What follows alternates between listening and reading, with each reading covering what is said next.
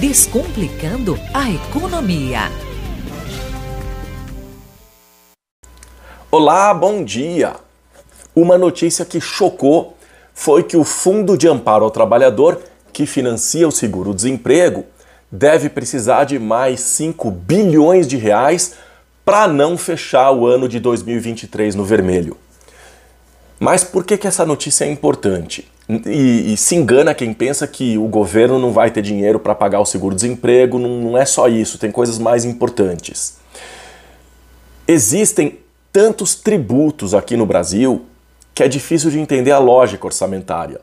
Precisa ver se um tributarista não topava escrever um manual do Descomplicando os Tributos no Brasil para que as pessoas pudessem entender de onde o dinheiro vem e para onde ele vai.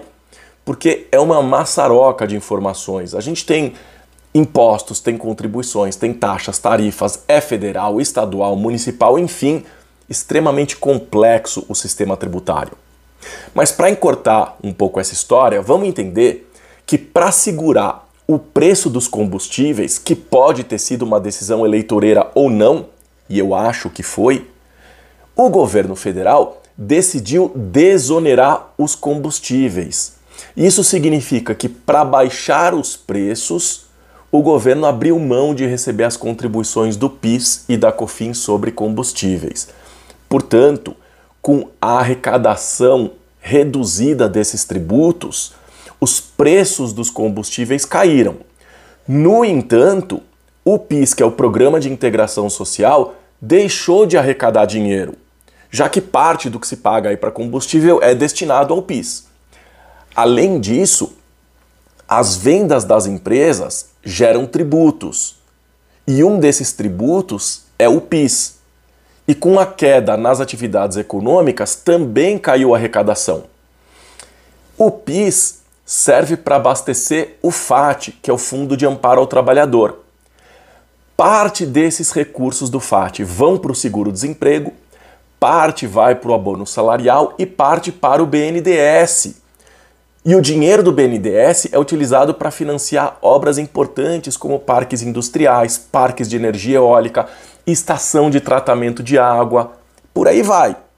E existe aí um monte de discussões a respeito do BNDES. A gente paga tudo tão caro por causa dos tributos, esses valores vão para o FAT, do FAT vão para o BNDES e do BNDES, o BNDES vai para onde? Para outros países?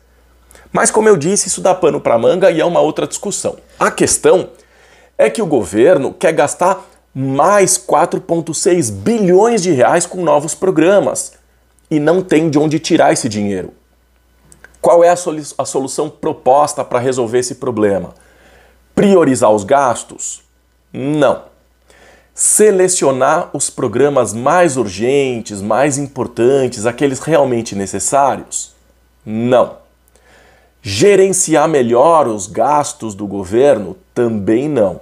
O Ministério do Trabalho e Emprego entende que precisa receber mais dinheiro, isso significa elevar o uso de recursos arrecadados com o PIS.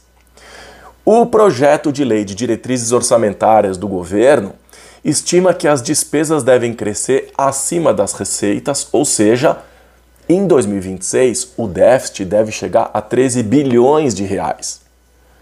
O que, que o governo quer fazer? Aumentar os gastos com qualificação profissional. Em 2022, o valor era de 19 milhões. Para 2023, quer gastar 136 milhões e deve aumentar isso até 4,5 bilhões de reais em 2026. Veja só, de 2022 sair de 19 milhões e passar para 4,5 bilhões em 2026. É muito dinheiro. A ideia do governo é que aumentando os gastos com uh, a qualificação profissional, aumenta-se a produtividade na economia e na manutenção do trabalhador nos postos de trabalho. Além de eu achar que isso é uma furada, a gente não pode esquecer que em maio deve vir o aumento do salário mínimo.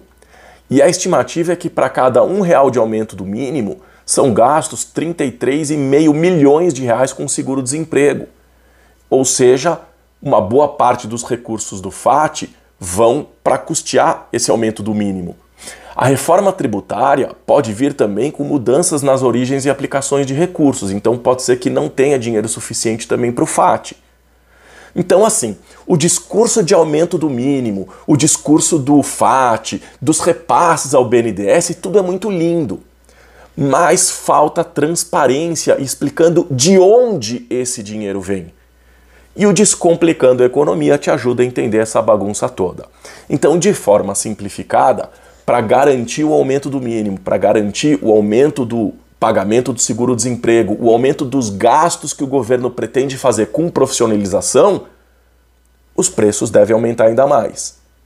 Então, se já está difícil a gente viver com a inflação do jeito que está, governo gastando mais, vai inflacionar ainda mais. Quem paga somos nós, sempre nós. Desejo uma ótima semana e até o próximo quadro.